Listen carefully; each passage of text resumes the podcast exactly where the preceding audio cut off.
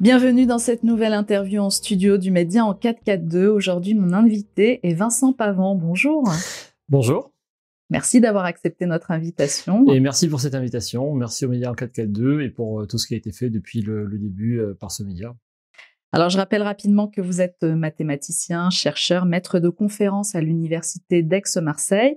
Vous avez été suspendu pendant un an de vos fonctions à la faculté pour avoir refusé de vous soumettre au protocole sanitaire. On vous reçoit aujourd'hui pour votre dernier livre, dont le titre est Tout foutre en l'air, SAD, la sexualité, le transhumanisme et l'international élitaire, paru aux éditions Exuvie. Alors avec un titre utilisé au, au sens premier comme au sens figuré, qu'est-ce qui vous a donné envie de vous pencher sur le caractère sexuel de notre société? Oui, euh, merci beaucoup pour euh, cette introduction. Euh, effectivement, un titre au sens propre comme au sens figuré. Qui m'a été en fait suggéré à la base par un philosophe politique italien contemporain qui s'appelle Giorgio Agamben, qui est probablement un, des plus grands philosophes actuels, qui est un successeur de Michel Foucault et de Hannah Arendt, donc qui a beaucoup travaillé sur la notion de biopolitique et euh, de la manière avec laquelle cette biopolitique est utilisée aujourd'hui par les pouvoirs euh, dans une dérive totalitaire qui est donc euh, celle de l'état d'exception permanent qu'on a vécu notamment eh bien dans la période Covid ces dernières années et que on a des chances de voir réarriver hélas par des protocoles sanitaires préparés par l'OMS donc le nouveau plan de, de pandémie de l'OMS qui non seulement avalise tout ce qui a déjà été fait jusqu'à présent mais qui en fait le le reprend de manière amplifiée. Voilà. Donc Giorgio Agamben, dans un de ses ouvrages phares, qui est euh, Homo Sacer, donc Homo Sacer, c'est euh, une, une, série d'ouvrages euh, par Giorgio Agamben où il étudie effectivement euh, l'état d'exception en termes de, de, biopolitique. Et dans un de ses premiers tomes de, de cet ouvrage, en fin de chapitre, il va faire une référence à, au Marquis de Sade et à un texte qui s'appelle La philosophie dans le boudoir, euh, que Giorgio Agamben donc décrit comme étant pour lui le, premier texte de la modernité politique. Alors c'était un petit peu euh, surprenant effectivement euh, de lire que Sade était finalement un, philosophe politique parce que on a tous une image de Sade qui est plutôt celle d'un écrivain un petit peu sulfureux, libertin, qui va écrire un peu en, dessous de la ceinture dans quelque chose qui est plutôt théâtral, qui, qui ressemble plus à de la littérature avec un malin plaisir à vouloir retourner un peu toutes, euh, toutes les valeurs. Donc euh, Sade, c'est euh, quelqu'un qu'on ne prend pas vraiment au sérieux en tant que philosophe, ni en tant que politicien finalement. Quand bien même, je découvrirai en recherchant un peu que Sade a fidèlement accompagné les révolutionnaires de la Convention, typiquement Danton, Robespierre, donc qui fréquentait ce qu'on appelle au club d'épique. Et c'est très intéressant de voir, par exemple, que dans la philosophie dans le vous retrouvez euh, des passages qui sont quasiment repris tels quels euh, à la tribune de la Convention, donc euh, dans les années 1793-1794, par les révolutionnaires, normalement des positions sur la famille, sur le rapport à l'enfance, qui vont structurer à la fois le discours donc dans la philosophie dans le boudoir et dans les, les, prises de parole donc des révolutionnaires à la Convention. Donc en réalité, Sade effectivement est, est, un vrai écrivain de, de philosophie politique, même si effectivement on a du mal à le voir parce que euh, ces propos sont d'abord euh, cachés sous l'aspect de la sexualité. Et on comprend mal en fait en quoi la sexualité justement devient un sujet politique. Mais justement, c'est ce que euh, fait ça de très tôt dans la philosophie dans boudoir, qui est donc une, pièce de théâtre finalement où il y a des passages très crus en fait de sexualité, mais qui sont toujours émaillés euh, de référence à la construction politique de la République, euh, notamment nouvelle, qui s'installe. Je rappelle que la philosophie dans le boudoir sort en 1795 et qu'effectivement, on est en pleine euh, période justement de la terreur, qui, est une des périodes les plus significatives de l'histoire de France. Donc c'est Agamben qui va me dire non, il faut lire ça, de la philosophie dans le boudoir, comme étant un texte fondateur de la modernité politique en ce qu'elle est biopolitique. C'est grâce à vous si nous continuons notre combat. Seuls vos dons et vos abonnements depuis cette rentrée sont notre unique soutien. Alors merci à tous et merci de votre fidélité. Alors et pourtant, on va rappeler euh, rapidement qui était euh, le marquis de Sade, de son vrai nom, Donatien Alphonse François de Sade. Euh, effectivement, c'était un écrivain libertin parce qu'il a eu d'autres œuvres. Alors, les 120 journées de Sodome ou encore Justine ou les malheurs de la vertu, donc on, voit bien euh, quelle, était la thématique de, de Sade. Et pourtant, il a passé une bonne partie de sa vie en prison. Il a été incarcéré au donjon de Vincennes, à Charenton. Donc, à l'époque, c'était pas forcément toléré. Ces pratiques et cette écriture encore moins libertine n'a été tolérée.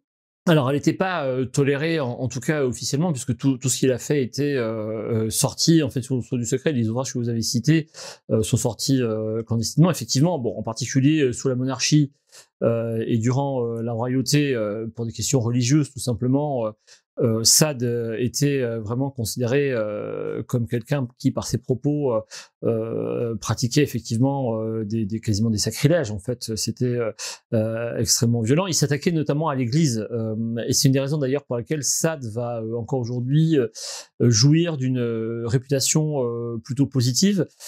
c'est parce que il avait un, un, discours radicalement anticlérical, anti-religieux, y compris jusque dans la morale.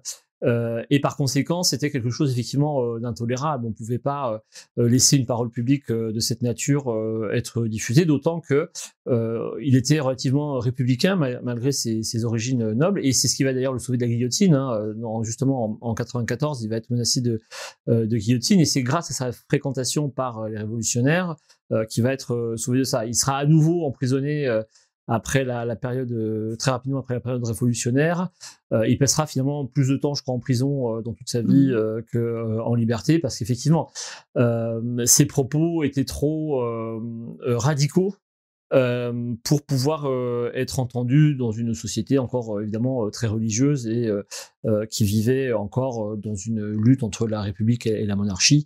donc il pouvait pas effectivement rester rester en liberté et publier de manière totalement officielle ce qu'il publie à ses propos sont beaucoup trop radicaux. Alors vous l'avez dit, Giorgio Agamben vous a inspiré pour ce livre. Néanmoins, ce livre reste aussi cru, j'ai envie de dire, que celui de Sade. Il est quand même très difficile à, à lire. Alors déjà de par le format qui est très petit, c'est écrit très petit, et puis de par euh, son écriture, de par le contenu aussi. Moi, je dirais quand même qu'il est inter qu'il serait interdit au moins de 18 ans. Sincèrement, j'ai eu quand même du mal à lire certains passages. Il faut le dire à nos spectateurs. Qu'est-ce que c'était votre votre, votre objectif? Est-ce que c'était de choquer au même titre que Sade a pu choquer à son époque? Alors pas du tout. En fait, euh, le, principe du livre est plutôt assez simple. C'est euh, donc j'ai lu du coup la philosophie dans le boudoir euh, conformément aux recommandations, aux suggestions de Giorgio Agamben. Et en lisant la philosophie dans le boudoir, je, je me suis rendu compte sur de nombreux passages, effectivement assez crus, en réalité, que euh, on pouvait les mettre en correspondance avec euh, l'actualité euh, politique, médiatique. et le, principe du livre, c'est de, de, prendre un passage de Sade, effectivement, qui peut être particulièrement cru, et de montrer qu'en fait, ce passage se retrouve quasiment tel quel, euh, dans un certain nombre d'actions et de discours. Alors, euh, prenons un exemple qui est euh, celui tout simplement de Marlène Schiappa. Marlène Schiappa, donc membre du gouvernement à, à l'époque, ministre, et qui donc est interviewé sur Radio J et qui donc on était en décembre 2020, donc au moment où on avait des mesures de restriction très dures sur les relations sociales. Euh, Noël approchait en 2020, décembre 2020, donc, euh, et on commençait à dire que euh, d'abord il fallait fermer les bars, les restaurants, les lieux de sociabilité en général, que pour les fêtes de fin d'année il fallait faire attention à pas être plus de 6, que papier et mamie devaient être préservés, manger dans la cuisine pour pas être au contact des, plus jeunes qui étaient éventuellement vecteurs du, du, du, Covid. et sur Radio J, on entend Madame Chapin nous expliquer qu'il faut laisser absolument ouvert les boîtes échangistes, que les, les, les partis à plusieurs euh, vont continuer à, à fonctionner euh, pendant cette euh, période de restriction de, de relations sociales, que euh, ils sont pas là pour interdire euh, les, les, les, clubs échangistes, les troupes, hein, les, les, les, partis à plusieurs, etc. Et euh, quand le journaliste lui demande mais attendez comment on va faire pour la distanciation sociale dans ces conditions, il dit non non mais on va quand même laisser les gens se débrouiller. Il s'agit pas d'entrer dans leur intimité, mais de faire en sorte qu'ils puissent l'exercer de manière assez libre, justement assez libertine. Et là on se dit mais quand même il y a quelque chose qui va pas. On est en train d'interdire les relations sociales, fermer les bars, les restaurants, à l'école les enfants sont placés à des distances euh, effectivement euh, réglementaires les, les, uns des autres, euh, dans des cercles qui peuvent pas dépasser. Et puis Marlène nous dit comme ça, de but en blanc, non, non, non, mais évidemment qu'on va continuer à, laisser ouverts les clubs échangistes, d'ailleurs, qui n'ont pas été fermés, quand bien même les bars et les restaurants étaient fermés. Donc là, on se dit qu'il y, y, a quelque chose qui est plus qu'une coïncidence, qui est plus que du hasard, parce que euh, très tôt, effectivement, les gens avaient fait remarquer euh, que bon, euh, fermer les bars et les restaurants, pourquoi pas, mais il fallait une cohérence derrière et qu'on pouvait pas laisser ouvert les clubs échangistes en laissant ouverts les, les bars et les restaurants. Donc ça, c'est une première chose. Donc on se dit, mais qu'est-ce que c'est que ces histoires Et on va également avoir une Marlène Chapa qui va poser dans, dans Playboy. Alors ça, ça s'est fait postérieurement à l'écriture du plus tard, oui. oui à mm. l'écriture du livre. Donc j'en ai, pas parlé, de même que j'ai pas parlé du, du, du, roman de Bruno Le Maire, effectivement, avec bon des passages très crus aussi. et et donc, euh, euh, en posant dans Playboy, typiquement, euh, donc c'est un, journal un peu exhibitionniste comme ça, où alors on n'est pas dans la pornographie encore, mais on est dans l'impudicité. clairement, c'est le thème de l'impudicité. et donc, Marine Chapa va poser avec des symboles républicains. Donc ça, on peut quand même lui accorder le droit d'avoir posé habillé. Alors habillé avec habillé, mais dans, évidemment dans, dans, un journal qui, qui, qui, qui, dit bien ce qu'il veut dire. il s'agit effectivement d'être un objet Playboy, un objet de jeu pour les pour les hommes. Donc et elle pose avec des symboles républicains. Et en fait ça c'est important parce que justement dans Sade, dans la philosophie du boudoir, il y a un passage très explicite sur l'impudicité où euh, nous explique que l'impudicité euh, est une valeur républicaine, précisément parce que la pudeur, en fait, est une valeur religieuse. Et que dans la destruction de, totale de, la religion euh, que Sade veut imposer à la société, en fait, il va falloir s'opposer à un certain nombre de valeurs sur le corps. Et toutes ces valeurs, justement, de, de pudeur sur le corps, toutes les règles du corps qui, en général, viennent de la religion, euh, la religion était justement le, le, le grand domaine d'exercice des règles morales sur euh, le corps en général, y compris l'alimentation, euh, les relations interpersonnelles et bien entendu la sexualité. Tout ça été très réglementé. Vous aviez le baptême, les, les communions qui accompagnaient donc ce qu'on appelle les cycles biologiques, tout simplement. ce qu'on appelle la vie nue chez George Agamben, qui est la, vie simplement biologique, et est encadrée en général par la religion. Euh, euh, et donc, euh, ces règles-là vont sauter, ce qui fait que le, corps, en tant que corps biologique, se trouve finalement, par les gens qui veulent chasser la religion du pouvoir, de la société en général, se retrouve un petit peu orphelin. Et on ne sait plus comment gérer ce corps-là, en particulier dans ses relations avec la société. Et donc, euh, SAD va donner quelque part euh, des nouvelles règles de, fonctionnement euh, du corps, notamment y compris en termes de sexualité, mais qui va vouloir imposer de manière politique. C'est-à-dire que la nouvelle source de la construction politique, c'est justement quelque chose qui doit être déduite de la manière avec laquelle on veut utiliser son corps, en fait. Et donc c'est là où, comme le dit très bien Giorgio, la Révolution française, c'est là où s'invente la biopolitique, c'est-à-dire l'idée que le corps biologique va devenir un, sujet de préoccupation politique euh, et qu'on va vouloir en fait légiférer euh, sur son corps, là où avant la, vie sur le corps était euh, circonscrite à ce qu'on appelle l'oikos. Hein, en grec, l'oikos, c'est le logis. Et ce qu'on appelait l'oikomania, qui va donner plus tard ce qu'on appelle l'économie, c'est effectivement euh, l'administration de la maison avec ce qu'il y a derrière comme administration justement euh, du corps, mais qui doit rester privé. C'est quelque chose qui ne peut pas être sur la place publique. C'est pour ça qu'il n'y a, a pas de, de, raison de légiférer sur la sexualité, etc. Tout ça, ça n'intéressait pas le souverain. Tout ça a été laissé euh, en général à la réglementation de l'Église, mais ça va vouloir faire, comme beaucoup de révolutionnaires, euh, fi de, tout ça et donc euh, imposer euh, des nouvelles règles. Donc l'impudicité devient une valeur républicaine et aujourd'hui on la retrouve chez Marlène Schiappa donc avec et cette exposition on va dire publique de la sexualité éventuellement à plusieurs dans des lieux euh, qui sont à la fois des lieux privés, des clubs échangistes, mais des lieux euh, publics également, puisque bon, ça, ça fait aussi l'objet d'une réglementation euh, publique et chacun peut s'y rendre finalement, même si c'est pas un espace public en tant que tel. Donc ça fait partie de, de, des exemples, des nombreux exemples que je mets dans, dans le livre. Alors, autre exemple d'impudicité, c'est les Femmes, par exemple. Les Femmes, donc ce groupe d'activistes féministes qui cherchent à défendre des causes, notamment sur le, le corps féminin, notamment en réaction à tout ce que l'Église avait imposé de carcan euh, au corps euh, féminin. Euh, les femmes vont pouvoir et vont vouloir en fait eh bien se battre contre ça, mais elles le font seins nus seins nus pour attirer l'attention, pour choquer, mais c'est une forme d'impudicité en fait.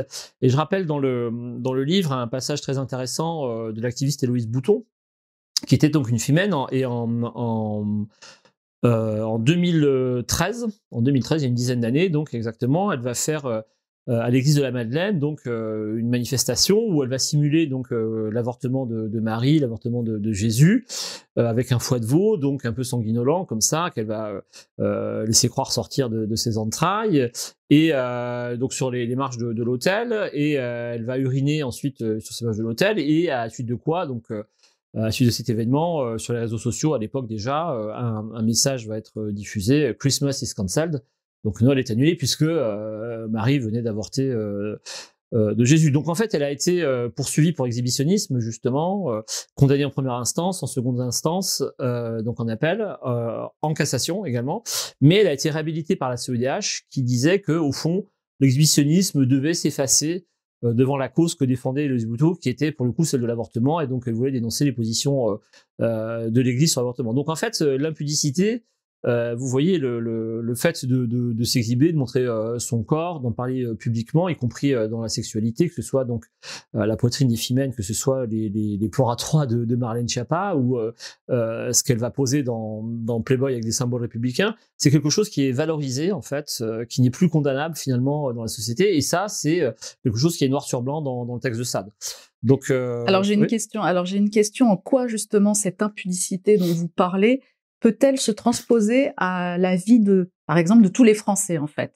En quoi, voilà, ça, ça peut avoir un impact sur notre vie de tous les jours? Alors, euh, bah, tout simplement parce que euh, on va avoir euh, de plus en plus, si vous voulez, de. Alors, on peut prendre par exemple. Zelensky qui lui va jouer du piano avec son pénis un soir de grande écoute dans une émission voilà donc on va avoir tout un tas de euh, de nouveaux rapports au corps où, il n'y a plus rien de caché. C'est-à-dire que quelque part, c'est le symptôme, l'impudicité, euh, de ce qu'on va appeler un panoptisme, c'est-à-dire l'idée que euh, tout est braqué sur vous et sur rien et sur vous plus rien n'est caché. Donc c'est l'idée qu'il n'y a plus de, de, partie privée de, votre corps, que vous pouvez le montrer à tout le monde et que tout le monde est en position de, le regarder.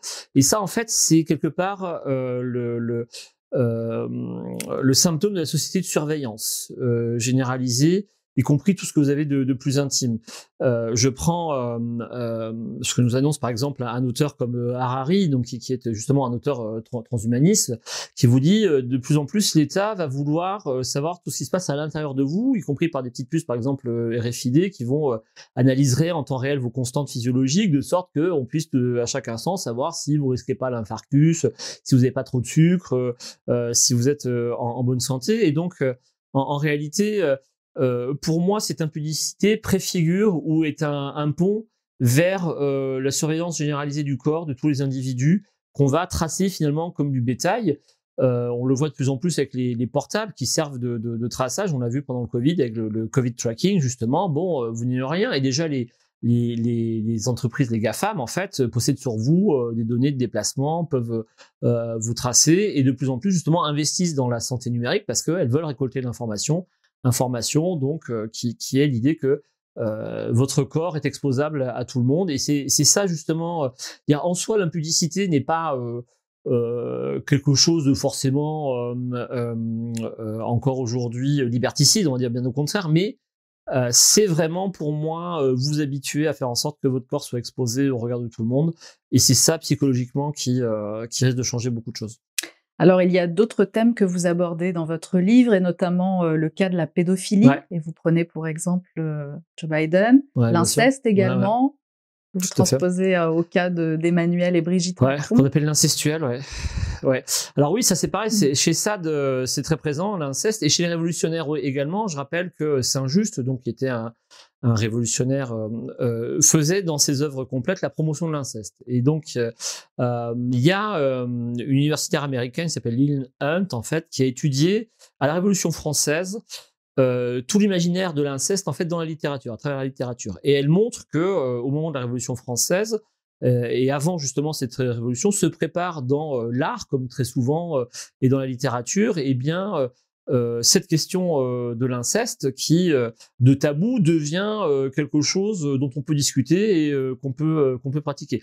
Et je rappelle d'ailleurs, c'était tellement présent cette question, cette hantise de l'inceste, que euh, au moment du procès de Marie-Antoinette, hein, donc on va euh, accuser Marie-Antoinette d'avoir euh, dilapidé la richesse, d'avoir influencé son mari, etc., etc. Mais au moment de son procès, donc Fouquier-Tinville, qui était le, procureur, l'accusera d'avoir justement commis un inceste sur Louis XVII. et c'est d'ailleurs certains historiens s'accordent pour dire qu'on a guillotiné Marie-Antoinette non pas comme femme politique qui aurait trahi quelque part sa mission, mais comme mauvaise mère euh, qui donc eh bien était accusé d'inceste. Donc l'inceste c'est vraiment euh, un thème qui va se, se réinviter de manière euh, politique, c'est-à-dire que quelque part on veut réorganiser une société dans, lesquelles, dans laquelle l'inceste serait autorisé en se demandant pourquoi il était interdit. Et ça de, nous explique ça de la même manière en disant mais à travers l'histoire, à travers euh, y compris l'histoire la plus ancienne, il y a des tas de civilisations entre guillemets où on pratiquait euh, l'inceste et la pédophilie. Euh, alors les deux sont pas complètement, sont un peu liés, mais pas pas complètement. Euh, et chez Sade, c'est tout à fait naturel entre guillemets. C'est-à-dire que chez Sade, euh, Sade part d'une axiomatique sur l'être humain qui, qui, est important, qui, qui repose essentiellement sur trois piliers. C'est que c'est l'être humain est purement matériel, c'est-à-dire qu'on va évacuer l'idée d'âme, de conscience, d'esprit, etc qu'on attribue à la religion, donc euh, qu'on dit ne, pas avoir de, d'existence donc matérielle pour le coup, euh, un être matériel égotique, égoïste, c'est-à-dire euh, uniquement orienté vers lui-même et pas du tout vers l'autre, et uniquement jouisseur, c'est-à-dire que le but de la vie c'est uniquement la jouissance, en particulier parce que vous avez perdu la théologie divine, c'est-à-dire qu'avant on était sur terre pour mériter son paradis, pour faire en sorte d'avoir ensuite une vie éternelle qui soit conforme à, à ce qu'on nous avait euh, enseigner, mais à partir du moment où vous chassez la religion, vous chassez la théologie, le but de l'existence, donc, et puis bah, il faut en trouver un. Et donc, si vous réduisez euh, l'être à être purement matérialiste et égotique, le seul intérêt, c'est euh, la jouissance, mais en plus la jouissance pour soi-même. Bon. et dans ce cadre-là, l'homme, qui en plus pour Sade est un, est un être qui doit vivre selon la loi du plus fort, peut mettre tout ce qu'il veut à sa disposition, en fait, pour sa, sa propre jouissance, y compris si sa jouissance passe par une perversion sexuelle qui va être euh, eh bien euh, celle d'utiliser les enfants. Et donc il y a des passages dans Sade où euh, euh, il dit très clairement donc à, à Eugénie qui est la, la, jeune fille à qui donc deux personnages d'Olmancé, Madame de Saint-Ange donc font l'éducation sexuelle donc on reviendra sans doute sur l'école euh, dit non mais si ton père qui est un libertin veut veut te posséder sexuellement surtout ne lui dis pas non l'inceste et le crime d'inceste en gros n'existe pas c'est une invention morale et religieuse qui n'a rien à voir avec la loi de la nature parce que chez Sade en fait c'est la loi de la nature et Sade nous dira si euh, la philosophie, c'est dire là où il y a du plaisir, il peut pas y avoir de gêne. C'est-à-dire que si la nature me permet de, de profiter euh, sexuellement euh, de n'importe quel être, euh, ça ne peut pas être interdit. Parce que si il n'y avait pas de plaisir là-dedans, la nature l'aurait, l'aurait interdit. Et, et, voilà. Donc en fait, ça doit faire la promotion de l'inceste. Alors, s'il faut comprendre chez ça de la promotion de l'inceste, et de la pédophilie, puisque euh, pareil, il explique que dans des civilisations, les jeunes filles dès l'âge de 7 ou 8 ans, en réalité, euh, eh bien, sont utilisées comme objets sexuels pour des adultes. Euh, donc, euh, euh, il faut savoir que Sade lui-même a été abusé euh, dans son enfance par son père qui était effectivement un libertin, donc il a vraisemblablement subi des, crimes pédophiliques et incestueux. Et il est tout à fait vraisemblable, il est possible de penser que sa philosophie est une rationalisation donc de son traumatisme, mais c'est effectivement amené sous un mode conceptuel, donc avec une axiomatisation, comme j'ai dit, de, l'homme, avec un raisonnement philosophique qui va chercher donc dans l'histoire, une, forme de généalogie de, l'inceste et de la pédophilie. Et donc, euh, cette pédophilie, cet inceste, euh, bon, à nouveau, qui, qui, qui, est en plus une valeur anti-religieuse. Chez, euh, dans la religion chrétienne notamment, euh, il y a effectivement l'enfant, l'amour de l'enfant, mais au sens le respect justement, l'éducation et, et l'interdiction absolue de, des rapports incestueux. Donc l'Édipe, qui est chez effectivement les Strauss la base de la civilisation. donc tout ça, tout ça va, va sauter dans le raisonnement de ça, en disant la nature ne l'interdit pas après tout, et donc il n'y a aucune raison de l'interdire politiquement. Et aujourd'hui on le retrouve effectivement euh, ce discours sur l'inceste en réalité euh, et sur la pédophilie euh, se retrouve et chez des personnages absolument terrifiants si j'ose dire que sont Joe Biden. Joe Biden effectivement il y a d'innombrables vidéos sur euh, les réseaux qui montrent Joe Biden avec des positions très équivoques vis-à-vis des, enfants, des paroles très équivoques qui sont euh, rapportées. Son fils, Hunter Biden, en fait, a un problème avec un ordinateur portable dans lequel justement il y a des photos pédocriminelles. Donc c'est le début des Twitter Files, justement, que le FBI manifestement a tenté de protéger malgré les fuites qui commençaient à s'organiser. Ashley Biden elle-même, la fille de Joe Biden, dira dans son journal intime qu'on a retrouvé que elle a pris des douches inappropriées avec son père, père avec lequel, euh, elle le dit pas explicitement, mais euh, elle aurait eu euh, des relations sexuelles en étant relativement jeune. Chez Macron, c'est ce qu'on appelle l'incestuel, c'est-à-dire la symbolisation de l'inceste. Autrement dit, bon, Brigitte Macron n'est pas la mère d'Emmanuel Macron, et c'est pas une relation d'inceste comme ça peut être entre Ashley Biden et Joe Biden. Néanmoins, ça symbolise l'inceste, et ça le, le revendique quelque part. Euh, je rappelle que la relation entre Brigitte et Emmanuel commence quand elle est euh, professeure, donc elle a, elle a un rôle effectivement euh, éducatif, donc quasi maternel en fait avec Macron, et on voit très bien dans la, il y a, y, a, y a, pas mal de caméras comme ça un peu prises. Euh, de manière non volontaire où on voit euh, le rôle maternel de, de Brigitte sur euh, sur Emmanuel donc on a vraiment et il y a effectivement aujourd'hui hélas à travers notamment le, les programmes d'éducation à la sexualité l'idée que on va sexualiser les enfants très tôt dans le vocabulaire des adultes, dans la conception des adultes. Donc, alors on va y venir au rôle de l'école et au rôle de l'éducation, notamment sexuelle à l'école. Mais avant, j'ai une question. On va revenir à l'œuvre de Sade. Et il y a tout de même un grand écart qui a été fait entre la période de Sade, donc fin 18e, et notre période 21e siècle. Qu'est-ce qui se passe entre? Sur la théorie sadienne, est-ce qu'elle perdure? Est-ce qu'est-ce qui se passe? C'est très intéressant comme question parce que euh, Sade a été beaucoup caché. Il a été interdit, je crois, jusqu'en 74. C'était interdit de, de, de publication. Euh, donc c'était très difficile à, à diffuser. Euh, et il est probable que euh, bon, ça, ça s'échange de manière euh, clandestine, un peu sous le manteau, comme on dit, vraisemblablement dans les milieux littéraires, les milieux cultivés. Euh, beaucoup de beaucoup dans de gens de dans le pouvoir justement dans les boudoirs aussi dans, les, boudoirs, oui, bien sûr d'où l'idée d'élite en fait qui arrive dans, dans le texte parce que ça en réalité je pense est un est un auteur euh, élitaire c'est-à-dire qui, qui s'adresse euh, à des gens. Vous n'apprenez jamais ça à l'école. Bon, il y a, des programmes de, philosophie en terminale, mais euh, n'est pas au programme à ma connaissance. Euh, dans les études de philosophie, c'est pas le, le, premier auteur, et surtout, euh, euh, on a du mal à, savoir dans quelle catégorie de ranger. Est-ce que c'est une philosophie euh, morale, justement, est-ce que c'est une philosophie politique? Donc c'est assez complexe. Et du coup, à partir des années 70, donc 68 notamment, je pense, euh, c'est là où on redécouvre, je suppose, Sade, euh, qui va être à nouveau célébré comme euh, un des auteurs qui a permis justement la libération sexuelle. Euh, en 68, euh, bon, il faut se, à nouveau se euh, dégager du carcan de, de l'Église en fait pour vivre la, la révolution sexuelle. et là, on a besoin à nouveau d'auteurs de référence pour théoriser justement un rapport au corps qui soit libertin, qui soit délivré du carcan religieux. et là, je pense que Sade va, va se diffuser à nouveau euh, parmi euh, une élite. Et on va avoir, il y a le cas de Médite, par exemple, qui, qui, arrive dans les années 70, euh, avec toutes ces expériences assez glauques autour justement d'une sexualité revendiquée par rapport à l'enfant. On pense euh, également à, à, un auteur que peu de gens connaissent, mais qui était euh, un peu un troubadour à l'époque, qui est euh, Patrick Font, qui était un, un, journaliste condamné d'ailleurs pour pédophilie, qui organisait dans ses ateliers de théâtre, bon, hélas, des, des, des, des, des, actes avec des, des, enfants mineurs, bien sûr. donc toutes ces périodes des années 70, donc Julie Cohn-Bendit qui explique les enfants qui lui tout de la braguette, enfin blablabla. tout ça, effectivement, va, va se diffuser, je pense, à travers justement euh, la réappropriation euh, de Sade pour le positiver et à nouveau refaire de la sexualisation euh, des enfants quelque chose de, de naturel euh, et dont il faut aujourd'hui délivrer la société euh, qui, sans cela, euh, continuera à vivre dans les cartons de la, religion. Donc, comment ça traverse de 1795 jusqu'en gros, je suppose, en 1968, des années 70, la société, je sais pas. Justement, c'est une question intéressante. Je suppose que ça se fait dans des milieux littéraires qui connaissent, des milieux philosophiques, euh, littéraires cultivés, euh, et que bah du coup ça peut réapparaître euh, à ce moment-là quand le besoin s'en fait ressentir. Pour pouvoir le, le rethéoriser à nouveau de manière anthropologique.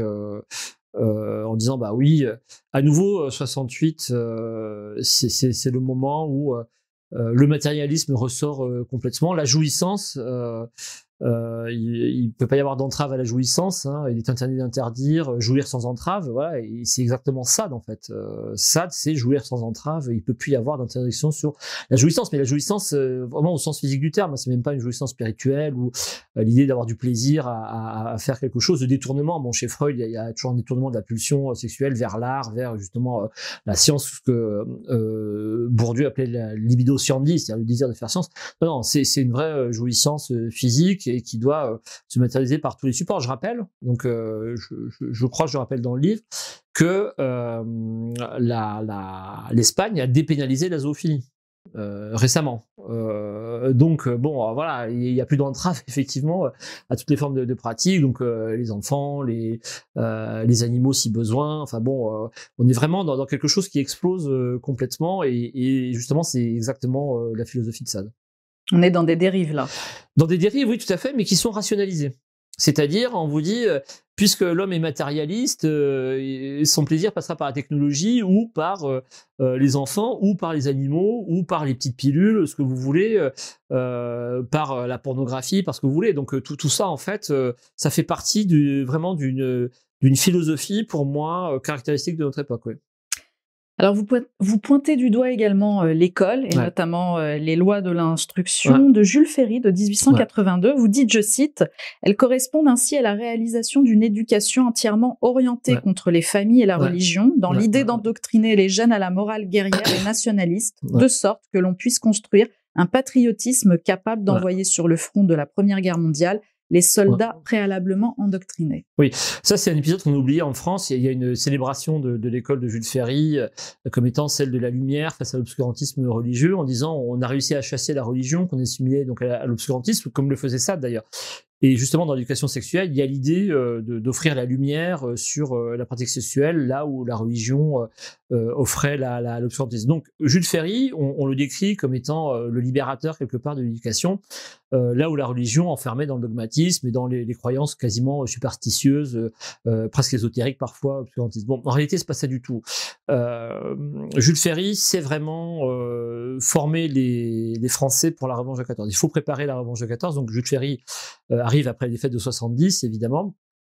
Et à l'époque, il y a quelque chose de très important qui a été analysé par Renan notamment, qui était un des intellectuels de l'époque euh, euh très conservateur, euh, aujourd'hui on dirait réactionnaire en fait, euh, qui dit, euh, et ça va être repris par les, hommes politiques de l'époque, ceux qui ont gagné la guerre, c'est les instituteurs prussiens. C'est-à-dire que si les Prussiens ont gagné la guerre, c'est parce qu'ils ont eu une instruction, euh, à la fois qui leur donnait un esprit nationaliste et qui leur donnait également une supériorité, j'allais dire, presque technologique dans l'utilisation, dans la discipline notamment, puisque et donc c'est pour ça qu'ils ont gagné la, la, guerre de 70. Bon, et donc Jules Ferry va vouloir dire, on a besoin euh, effectivement, pour pouvoir euh, faire la guerre de 14, reprendre l'Alsace et la Lorraine, d'avoir des gens qui vont être obéissants. Euh, donc l'école doit inculquer la discipline, des gens qui doivent être nationalistes. Et le nationalisme sera, si vous voulez, une des composantes les plus importantes de, la, Première Guerre mondiale, à tel point qu'elle mettra en échec le communisme. Le, le, le, discours communiste sur la guerre de 14, c'était mais arrêtez de vous tirer les uns sur les autres. Vous êtes des ouvriers, des paysans qui êtes de la même classe sociale, bien sûr, puisque c'était voilà. Euh, et donc vous vous battez euh, pour des intérêts capitalistes euh, nationalistes justement qui n'ont rien à voir avec le vrai combat qui doit être celui donc de la lutte des classes. Ce, ce combat-là ne échouera justement sur la question nationaliste. Et très tôt, moi j'ai grandi à Verdun, donc euh, un des lieux symboliques de la guerre de, de 14. J'ai grandi au milieu des tombes, et donc ça m'a évidemment fait réfléchir. Et le nationalisme, donc, c'était la haine des. Euh, et euh, quand euh, en 82, donc Jules Ferry fait ses lois sur l'instruction obligatoire, c'est pas l'école obligatoire, c'est l'instruction obligatoire. Ce qui est très important d'aller voir, donc il va énoncer une liste de disciplines qui sont obligatoires pour l'enseignement, donc bien sûr les mathématiques, la lecture. et en fait, quand vous allez regarder dans le détail le contenu de, de, de, ces disciplines, en fait, vous voyez que tout est orienté vers la glorification euh, de la France, vers euh, l'étude en fait euh, et la pratique de l'art militaire, et vers la haine du Bosch. Alors un exemple très simple, c'est deux exemples même, c'est l'histoire. On va enseigner l'histoire, mais on va pas enseigner n'importe quelle histoire. On va enseigner les grandes figures euh, effectivement de l'histoire de France. C'est-à-dire, il faut que tout le monde se reconnaisse à travers Vercingétorix, euh, Jeanne d'Arc, euh, du Guesclin, ces grandes figures qui vont fonder, donc on va glorifier quelque part un, esprit, une identité française qui remonterait à des origines donc séculaires, les Gaulois, euh, etc. Euh, Charlemagne, ce, ce, que vous voulez. Bon. Euh, Mais on peut peut-être pas lui reprocher cet esprit nationaliste, non? Alors en fait, alors il y a un ministre de l'Éducation nationale en 36 qui s'appelle Jean Zay, qui va écrire un poème qui s'appelle le drapeau et qui termine par cette phrase c'est ta faute, à toi l'immonde torche-cul, donc euh, le drapeau français, euh, parce que à cause de ce nationalisme, effectivement, les gens sont allés se faire euh, tuer en, en, 14. Et c'est une vraie question. Je, débattais il y a pas très longtemps avec Jean, Jean-Paul Brigelli, en fait, qui est un, un écrivain qui a écrit un livre bien vendu, qui s'appelle La fabrique des crétins, et qui me disait bah, alors oui vous reprochez à Jules Ferry d'avoir formé des soldats alors je rappelle parenthèse que Jules Ferry c'est lui qui va former ce qu'on appelle les bataillons scolaires donc le, jeudi après-midi en gros vous alliez défiler pardon avec des fusils et à partir je crois de 14 ans vous appreniez à tirer au fusil en fait pour vous préparer à votre devoir militaire je rappelle également que quand on enseignait la musique déjà la musique était enseignée donc de la 82 c'était pour enseigner les chants nationalistes et les chants guerriers en fait. et c'était ça parce que on disait que le jour où vous serez devant un Allemand et que vous auriez un petit peu euh, le cœur qui flanche, euh, le courage qui flanche, eh bien, en vous rappelant tous ces chants que vous chantiez ensemble, euh, il y avait une forme d'exaltation qui allait revenir et donc le courage vous reviendrait. Donc je, je, je débattais avec Jean, Jean-Paul Brier qui me disait bah oui mais quand même Jules Ferry c'est vrai vous dites euh, des euh, former des soldats un nationalisme forcené mais après tout si on n'avait pas fait ça on serait en train de parler allemand. En gros si on n'avait pas repris l'Alsace et la Lorraine effectivement la situation géopolitique serait complètement différente. Est-ce que ça vaut des millions de morts? C'est ça la vraie question. Est-ce que ça vaut des millions de morts? Est-ce que le nationalisme vaut des millions de morts? Le nationalisme étant euh, quasiment aujourd'hui encore une des, premières raisons de, euh, de guerre, en fait, euh, dans, de nombreuses régions du, globe. et donc, pour moi, c'est pas clair du tout que effectivement la, vocation nationaliste de l'école, justement, qu'on voit aujourd'hui, en particulier dans des questions très sensibles, qui sont euh, les questions bah, de, de, de, rejet, par exemple, des, des, mamans qui portent le voile à l'école. Si vous voulez, elles peuvent pas rentrer dans une école avec un voile. Pour... Mais c'est-à-dire qu'il y a un rejet de, de, la, de la religion en particulier par, euh, par, euh, par euh, l'école, par l'instruction, qui justement va contre les familles. Là, effectivement, comme je disais tout à l'heure, la religion, c'est quelque chose de privé qui se pratique dans le loïkos, c'est-à-dire, bon, après dans, dans, les églises, mais qui, de manière concrète, justement, dans la religion chrétienne, euh, l'oïcomania, qui est donc euh, l'administration euh, de, de, du logis, euh, est la, le lieu par excellence de ce qu'on va appeler l'immanence divine, c'est-à-dire l'idée que Dieu agit concrètement dans la vie de tous les jours par les règles qu'il donne justement dans la vie à l'intérieur du foyer. Donc, comme je le répète tout à l'heure, en particulier la, la réglementation sur le corps mais pas que. Donc ça veut dire que euh, il y a une morale euh, religieuse qui est euh, celle des familles et Jules Ferry va vouloir casser l'influence des familles. La loi de 1882, donc sur l'instruction obligatoire, doit être mise en parallèle avec une autre loi très importante en France, qui est celle du 24 juillet 1889, et qui est la première loi, je crois, dans tous les pays occidentaux, qui est la possibilité juridique de séparer les enfants des parents euh, donc c'est ce qu'on appelle une loi de parentectomie. Aujourd'hui, c'est l'article 375 du, Code civil hein, sur la euh, ce qu'on appelle la l'intervention de, de, donc euh, de, de les lois de, de justice des mineurs, voilà, de, euh, et où vous dites si les parents sont pas assez efficaces dans justement la transmission des valeurs de la nation à leurs enfants, alors on a la possibilité de séparer les enfants des parents pour pouvoir élever les enfants dans une morale et dans euh, une, euh, un, dogme en fait qui va être celui de, de la nation pour ce qui soit filiation. Et euh, ça s'est réinvité récemment par la loi du 24 août 2021 sur la loi du séparatisme. Et en fait, la, la, loi sur le séparatisme qui est les familles sont effectivement vecteurs d'une culture qui est anti-républicaine, en particulier dans euh, euh,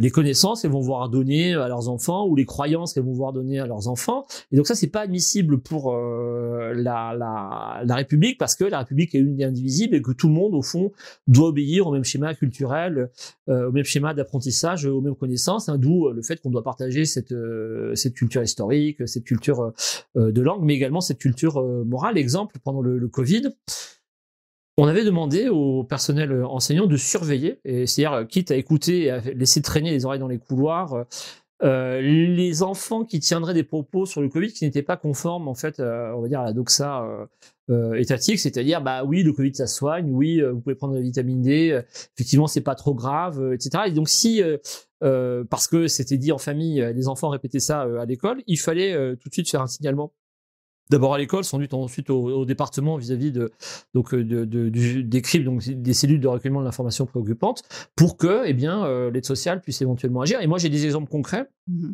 de familles qui, parce qu'elles ont repris leurs enfants pour une instruction en famille qui était parfaitement légale, en fait, se sont vues retirer leurs enfants parce qu'on a considéré que leur mode de vie, euh, en fait, euh, les valeurs qu'elles diffusaient euh, étaient contraires à celles de la République et donc menaçaient de former des enfants qui seraient désobéissants, qui seraient pas effectivement dans la culture de la République.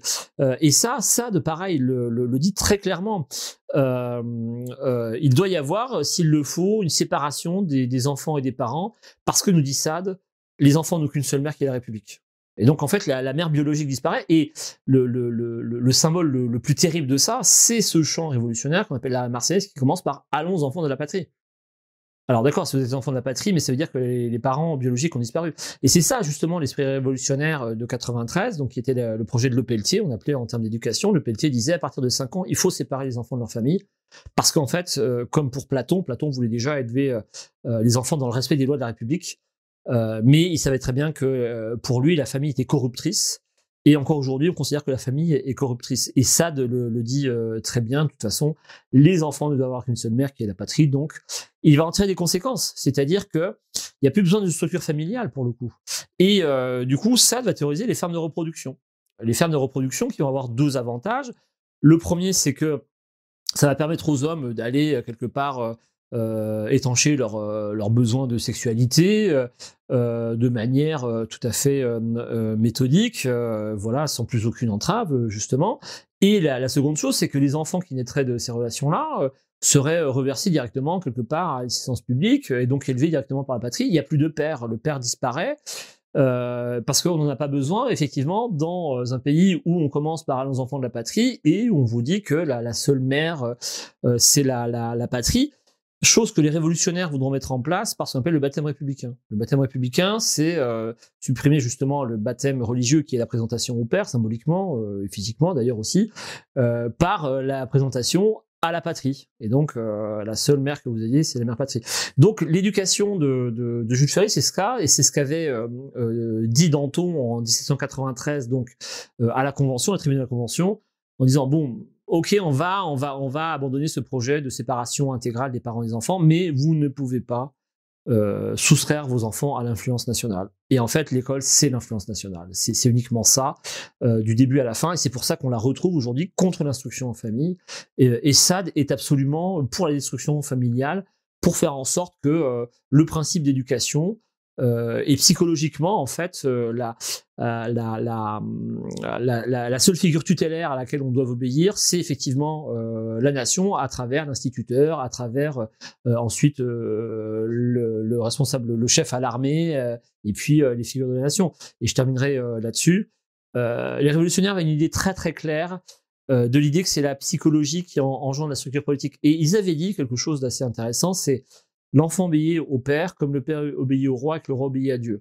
Et donc en fait, la structure monarchique et euh, religieuse du pouvoir euh, vient de cette euh, structure familiale où il y a une forme de hiérarchisation, notamment la loi du père entre guillemets, qui, passera d'ailleurs chez les dans, la psychanalyse, hein, mais qui est aussi la loi du père religieuse par principe.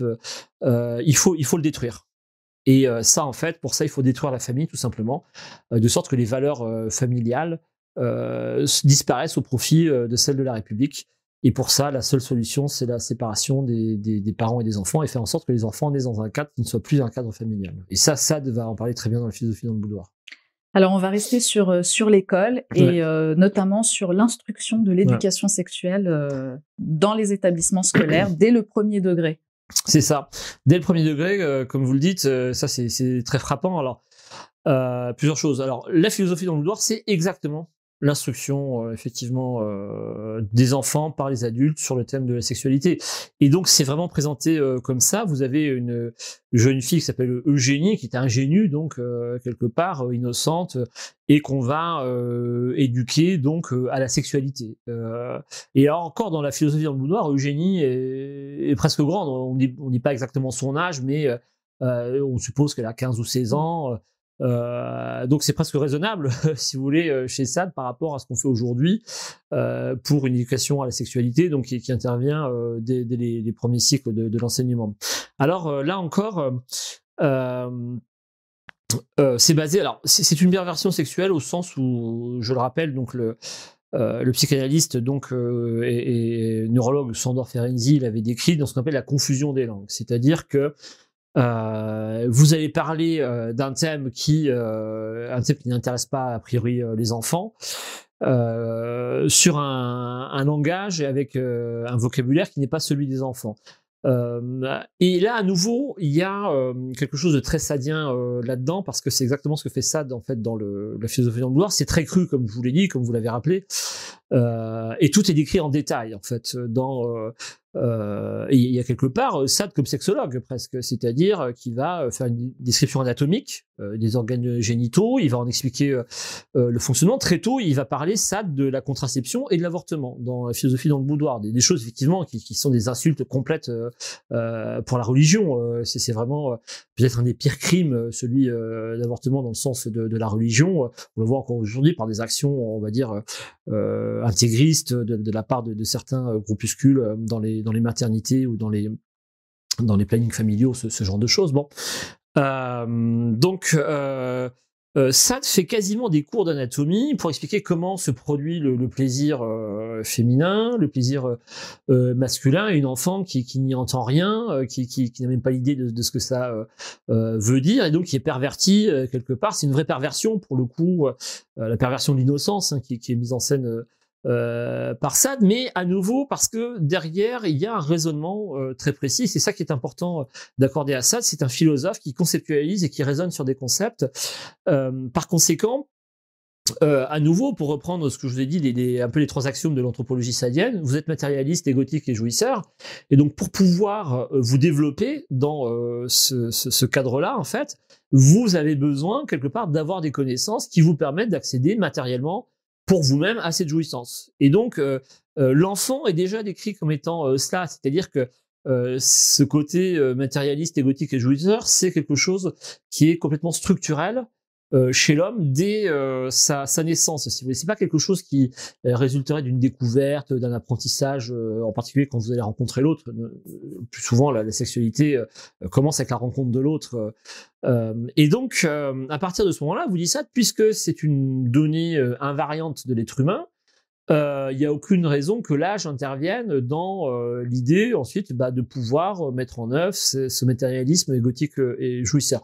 Et ça, en fait, donc c'est cette axiomatique sadienne, euh, euh, et donc, ils cherchent à développer, pareil, en disant il y a des tas d'exemples dans des tas de civilisations, des tas d'époques qui montrent que euh, ce que je dis là euh, est, tout à fait vérifié et vérifiable. Et donc, il y a un auteur qui s'appelle Alfred Kinsey, donc un sexologue, plein de guillemets, hein, américain, qui va essayer de trouver une caution scientifique à ça. Et donc, en fait, quand vous regardez Afren Kidzé, c'est exactement essayer de montrer, du coup, par des expériences, entre guillemets, mhm. sur des enfants. Il a fait des expériences. Il a fait, bah oui, euh, pour dire, regardez, c'est bien vrai ce qu'on nous a dit sur l'idée euh, d'un enfant qui est déjà euh, euh, égotique et jouisseur, et à tel point que Kinsey va même faire remonter euh, cette pratique donc euh, égotique et jouisseuse euh, intra-utérin. C'est-à-dire que déjà dans le monde de la mer, Kinsey prétend que voilà, et Kinsey va euh, euh, prétendre mesurer le nombre euh, d'orgasmes justement que les enfants ont dès le plus jeune âge. Et donc, à partir de ce moment-là, on va dire, bah écoutez, si effectivement on constate que la nature, et c'est le même discours chez Sade que chez Kinsey, il y aurait une nature égotique, jouiteuse, matérialiste de l'être humain dès le plus jeune âge, c'est consubstantiel en fait à la nature humaine. Il n'y a aucune raison, par des carcans culturels, qui serait finalement un frein au développement euh, de l'individu et donc en, particulier à son bien-être. Hein, euh, L'OMS vend euh, la santé comme le bien-être complet de, de l'individu, donc l'accès au bien-être passerait par la connaissance. Du coup, bah, des pratiques qui permettent l'accès matérialiste à la, jouissance égotique en fait. et donc c'est exactement ce que fait ça. Mais pour ça, bah, il faut connaître les organes génitaux, il faut savoir ce qui va se passer, en parler donc avec un vocabulaire sexuel, mais euh, non pas sur le thème de la reproduction, parce qu'il y, avait, il y a toujours, enfin depuis assez longtemps dans les cours de biologie, l'idée de la reproduction, donc on apprend les spermatozoïdes, l'ovule, etc.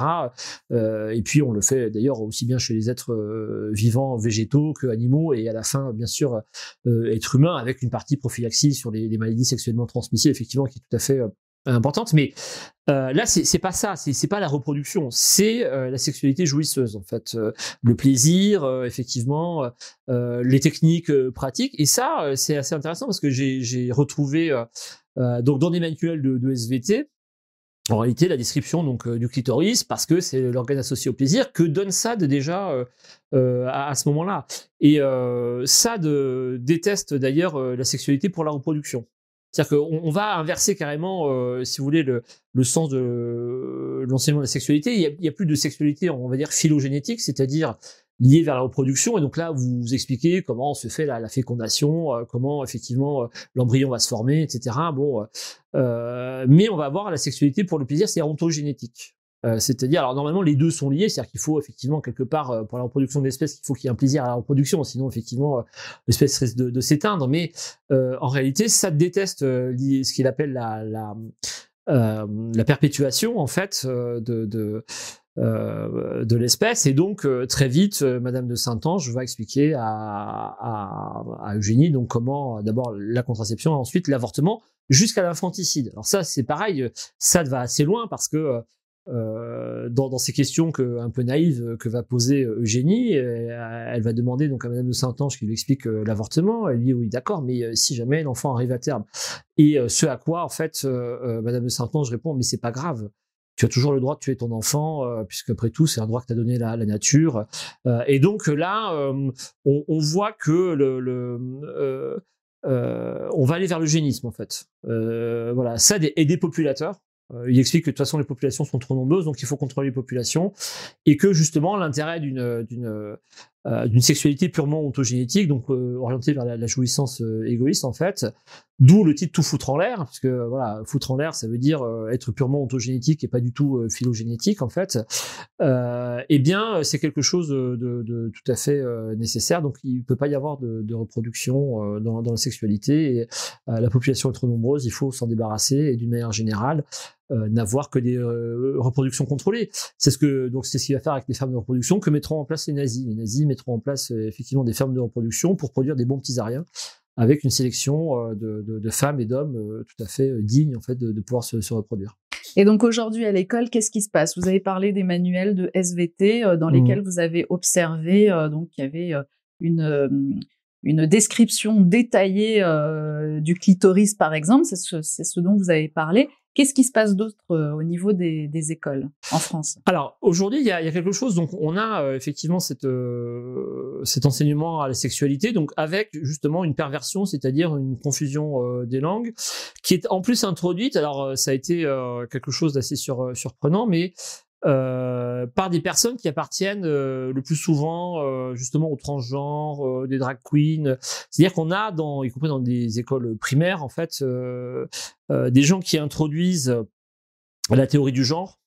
et qui introduisent la sexualité via la théorie du genre. En fait, c'est-à-dire que dans les écoles, qui plus est, la sexualité aujourd'hui est en plus mélangé avec euh, le refus de la sexuation ou euh, le mélange de la sexuation. C'est-à-dire, homme, femme, tout ça, euh, finalement, n'existe pas vraiment.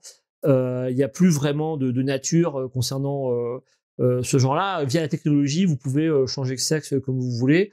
Et donc, c'est juste à vous, dans votre psychologie, de savoir si, bah, justement, vous vous sentiriez plus homme ou plus femme. Donc, l'éducation sexuelle, en fait, dans les écoles, est en plus corrélée euh, aujourd'hui justement avec le, transhumanisme qui est euh, l'idée que la technologie va s'emparer de votre corps. Alors, il le fait déjà justement à travers euh, le plaisir, sexuel par bon, on peut parler du Viagra par exemple ou parler de, de, des différents sextoys, pourquoi pas, ou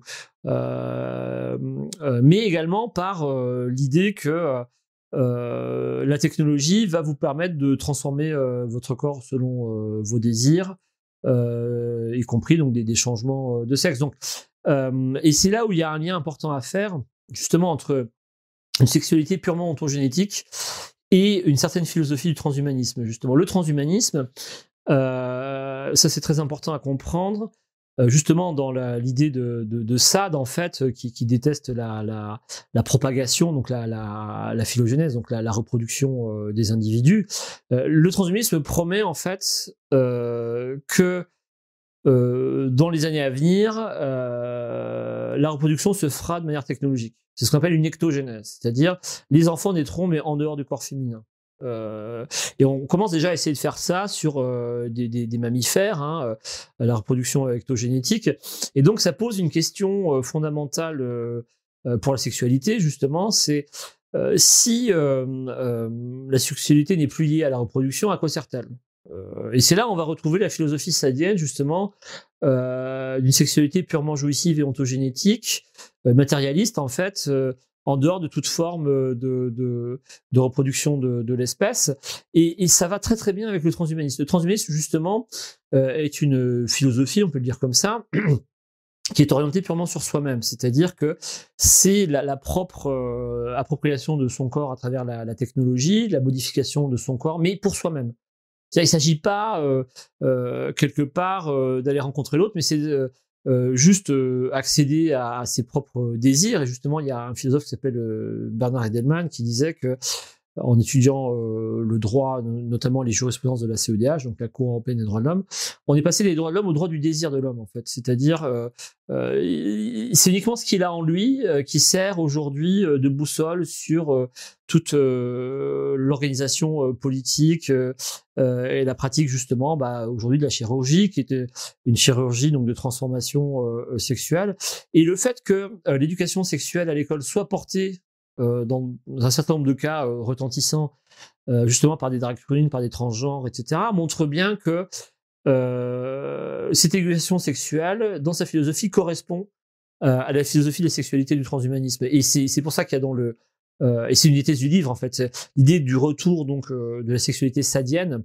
euh, dans la société vient du fait que avec cette nouvelle valeur qui est le transhumanisme qu'on diffuse dans la société, on doit nécessairement se poser la question de, de la sexualité. Le, le, transhumanisme est une nouvelle anthropologie quelque part, donc une nouvelle manière d'apprendre l'homme euh, dans ce qu'il y a de, de plus euh, fondamental.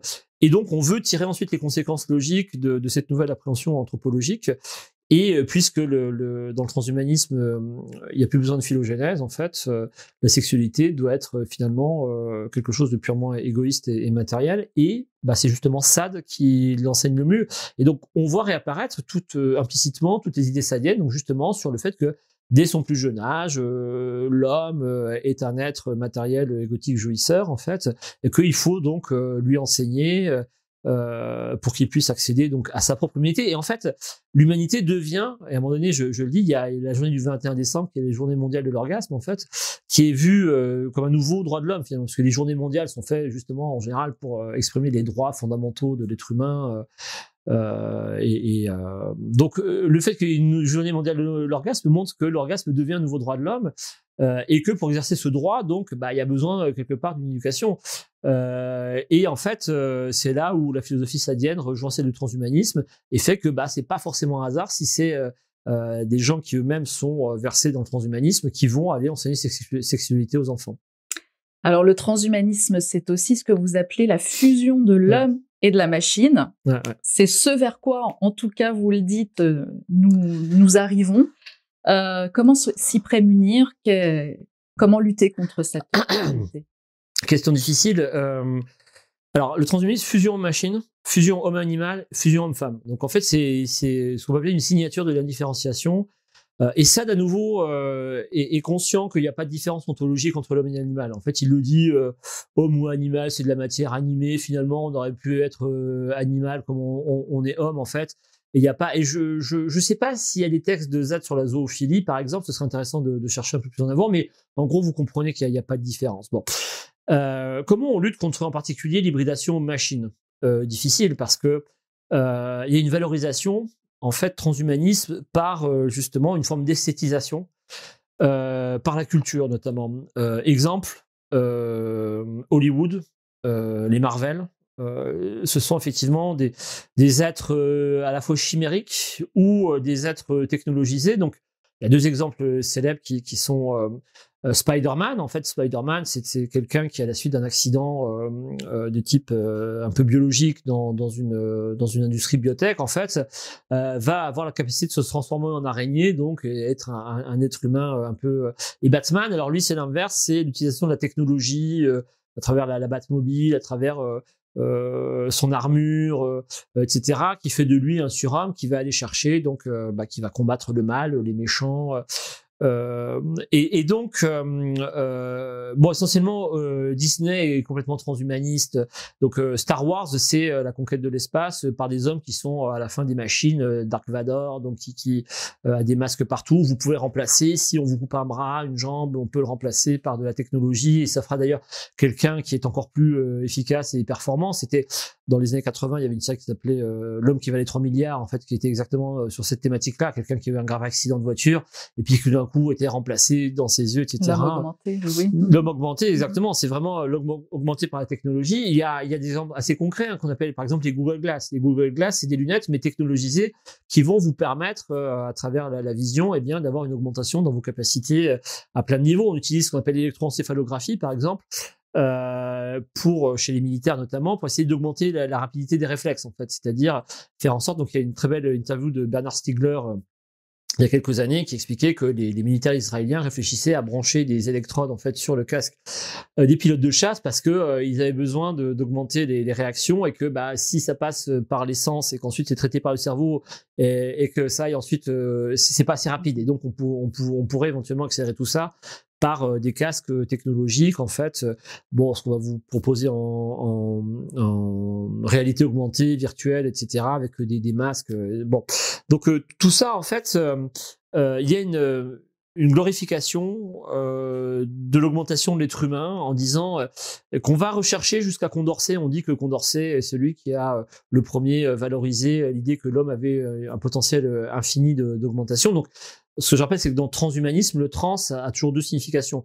Euh, d'abord transitoire, autrement dit, euh, l'homme n'est pas arrivé à le stade final de son évolution, et d'ailleurs son évolution ultime, ce sera euh, le post-humain en réalité. Donc là, il y, a, un titre célèbre qui dit, enfin une phrase célèbre des transhumanistes qui dit l'homme d'aujourd'hui, c'est le chimpanzé du futur. En fait, voilà, c'est ça qu'on nous dit. Et trans, c'est aussi transcender, c'est-à-dire se dépasser soi-même. Alors euh, que ce soit Dante dans la Divine Comédie ou que ce soit euh, Condorcet dans, sa philosophie, en fait, il se transcender, c'est euh, de se sortir de sa condition humaine pour se rapprocher de Dieu, mais dans une version morale en fait et symbolique. C'est pas du tout une version technologique. Condorcet dit bien que oui, effectivement, grâce au progrès de la médecine notamment, on va pouvoir augmenter l'espérance de vie et que on va vivre de plus en plus longtemps. Mais les transhumanistes disent on va devenir éternel. Voilà. Donc il y a, un saut, il y a un gap. mais néanmoins, en fait, c'est très dur de lutter contre ça parce que euh, euh, on vous vend ça comme une idée de progrès qui elle-même en fait euh, est un progrès désirable parce qu'il est associé à un mieux-être, à un mieux vivre. quand bien même en fait on se rend compte que c'est à l'inverse une forme d'esclavagisation parce que et reprenons par exemple une forme de technologie biologique qui est le changement de sexe, donc vous passez d'homme à femme, de femme à homme. Oui, mais il y a un prix à payer qui est en gros les hormones. Vous êtes obligé toute votre vie de, de, de manger des, des, hormones, d'être d'être contrôlé.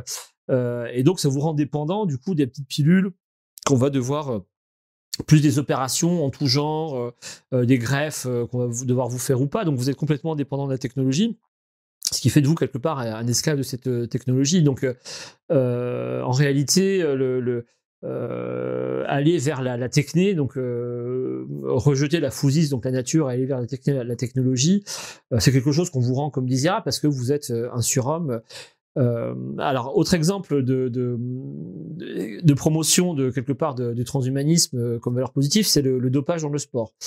Euh, très tôt, euh, en particulier dans, dans l'Union soviétique, qui est très technophile, hein, les soviétiques ont toujours été très technophiles, il y a eu l'idée de, de, faire en sorte que on, on modifie euh, vos, vos, vos, capacités biologiques euh, pour faire en sorte que vous couriez plus vite, sautiez plus haut, etc.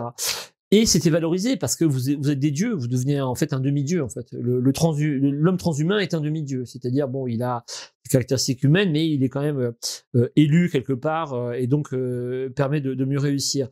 Et euh, cette valorisation, elle a été euh, notamment euh, mise en place, euh, c'était plutôt assez choquant pour moi en tout cas, quand on a voulu faire la vaccination des enfants par exemple. bon, la vaccination, c'est un acte transhumaniste au sens où, de manière artificielle, donc technologique, biotechnologique en l'occurrence, on va augmenter vos défenses immunitaires par rapport à un environnement qu'on suppose dangereux. Donc, et c'est thématique donc d'aller effectivement conquérir l'espace dangereux, en réalité, c'est celle de la conquête de l'espace euh, est arrivé avec la technologie, euh, donc l'idée qu'on allait peut-être aller coloniser l'espace. Oui, mais euh, l'espace euh, c'est dangereux, euh, c'est pas fait pour que l'homme y vive évidemment. Donc si vous voulez partir à la conquête de l'espace, il faut vous transformer de manière technologique et biologique. Bon. et donc tout ça pour revenir donc ces enfants donc vacciner c'est un acte transhumaniste donc d'augmentation de, de, vos capacités de défense dans un environnement dangereux donc d'où la conquête de l'espace et donc les enfants qui allaient se faire vacciner on leur donnait une médaille et un diplôme en fait, comme s'ils avaient gagné une compétition. C'est-à-dire que on faisait d'eux des surhommes, comme euh, finalement on faisait d'eux des champions euh, d'une épreuve sportive qu'ils avaient remboursée et qui faisaient d'eux les plus forts parce qu'ils étaient, étaient, plus forts que le virus, ils avaient terrassé le virus, euh, c'est ce qu'on voulait symboliser, je pense, par ça. Et donc, si vous montre bien que l'idée de créer quelque part des surhommes, des augmentés, c'est quelque chose d'extrêmement valorisé par le cinéma, par la littérature, euh, par euh, justement euh, le sport et ces, ces, sportifs qui sont des demi-dieux, bien même pratiquement tous ceux qui, qui, sont les, meilleurs, pratiquement sont dopés. Enfin, le Tour de France en est un exemple, mais il y a, il y a énormément d'affaires en ce sens-là. Et donc, il y a une diffusion culturelle et une esthétisation. typiquement, quand vous êtes dans le milieu LGBT, qui est le, le, le, le porte-étendard, si vous voulez, justement, du transhumanisme, il y a une esthétisation. Euh, les drag queens sont euh, voilà toujours euh, tous ceux qui vont être dans le, le transgenre euh, vont être extrêmement attentifs à leur à leur habitus, à leur manière de s'habiller, de, de, se présenter. donc il y a une valorisation esthétique, morale. et alors quelles seraient les solutions justement face à ce transhumanisme qui, vous le dites, est en train de de prendre beaucoup de place ouais qu'est-ce que ce serait? Ce serait de revenir à nos valeurs euh, fondamentales? C'est très difficile en réalité de refuser la technologie, parce que derrière le transhumanisme, il y a euh, l'idée que la technologie va nous sauver. Bon, voilà, c'est ça. Et c'est un discours généraliste en fait. Euh, euh, et, et c'est très difficile parce que justement, on oppose euh, aux transhumanistes ceux qu'on va appeler les bioconservateurs. Mais qui dit bioconservateur, donc c'est essentiellement ceux qui vont avoir une, une, éthique, on va dire religieuse quelque part, justement du corps. Donc revenons à, à, à, la religion comme doctrine en fait qui permettent de euh, de donner des principes moraux sur euh, sur l'utilisation euh, du corps.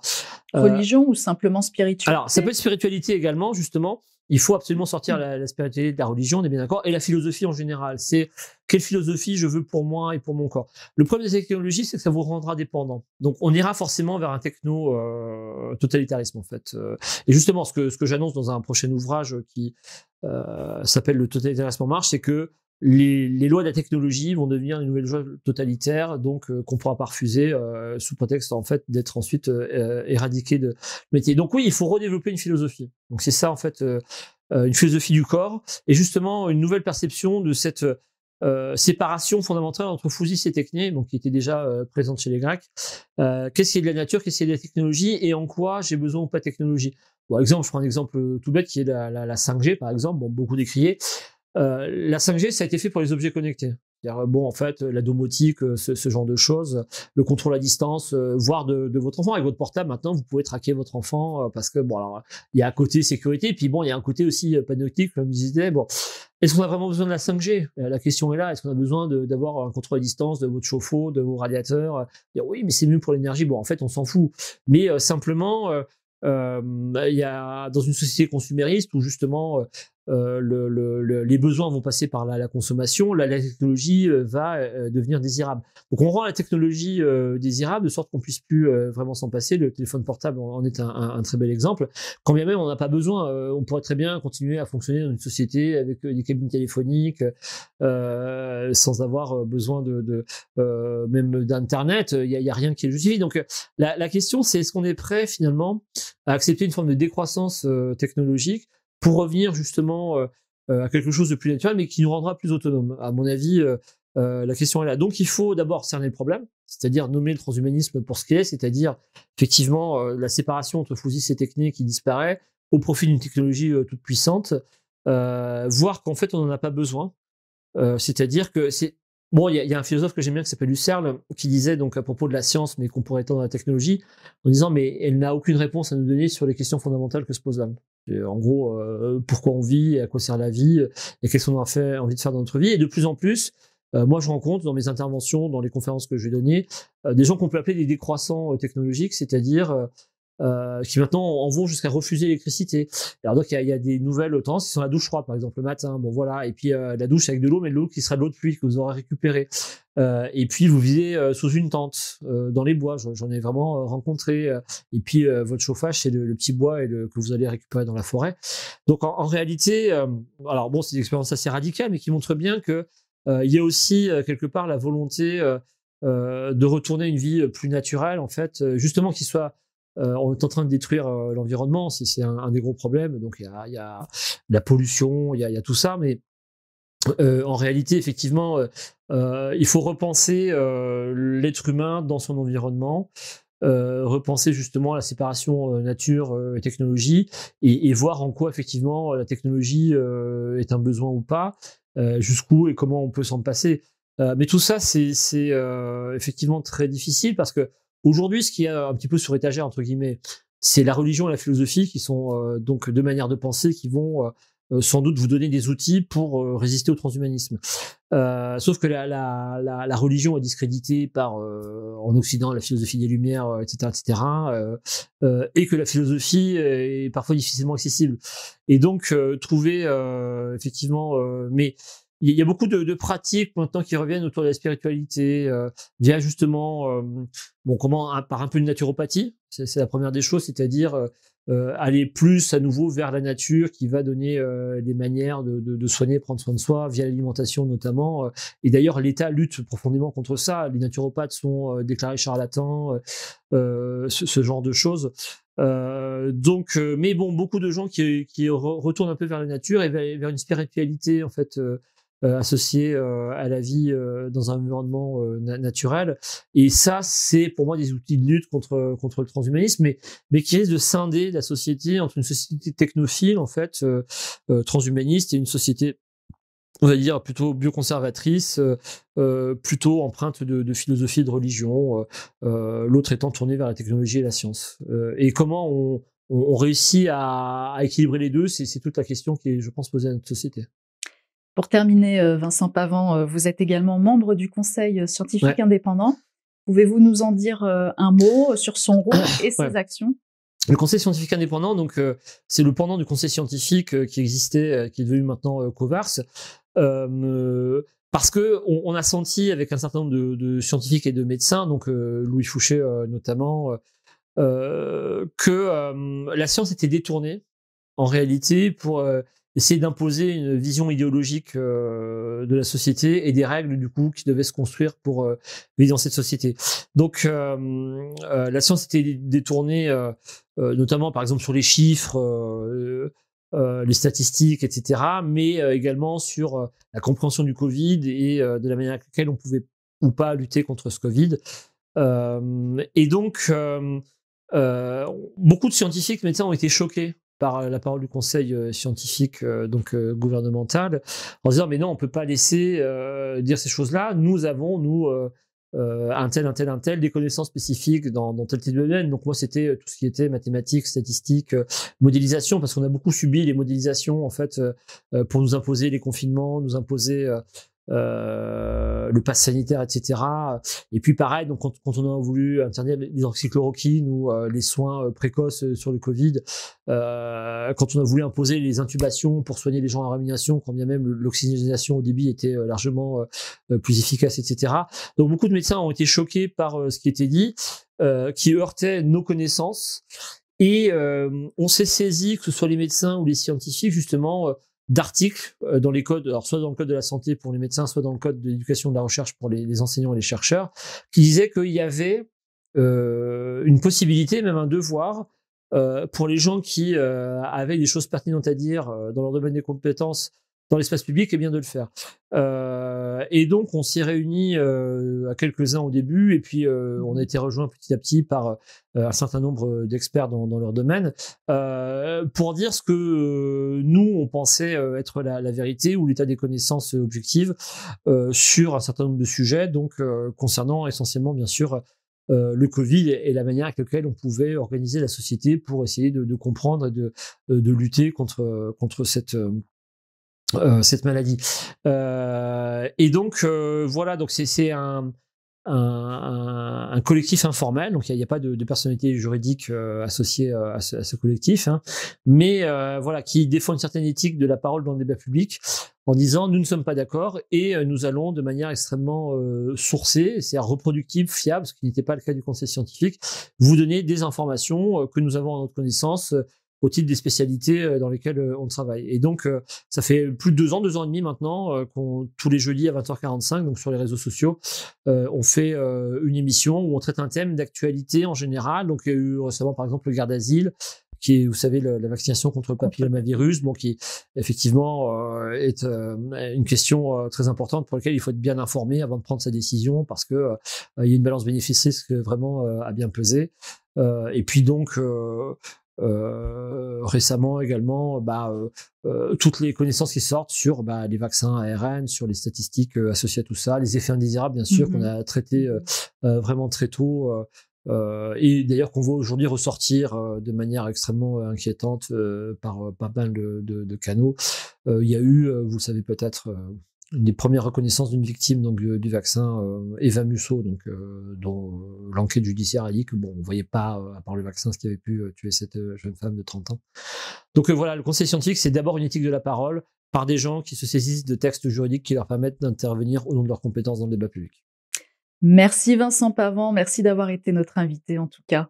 Bah, merci aux médias en 442 et je vous souhaite une excellente continuation. En tout cas, euh, j'ai toujours eu beaucoup de plaisir à suivre euh, ce que vous euh, diffusiez vous-même comme contenu sur, sur les réseaux. Merci. Je vais vous inviter à signer notre livre d'or si vous êtes d'accord. Et en attendant, je voudrais rappeler que le média en 442 est un média créé par le peuple et pour le peuple. C'est un média entièrement libre. Nous ne bénéficions d'aucune aide ni d'aucun soutien et encore moins de subventions. Nous ne recevons aucun financement extérieur. Seuls vos dons et vos abonnements depuis cette rentrée sont notre unique soutien. C'est grâce à vous si nous continuons notre combat. Alors merci à tous et merci de votre fidélité. Merci.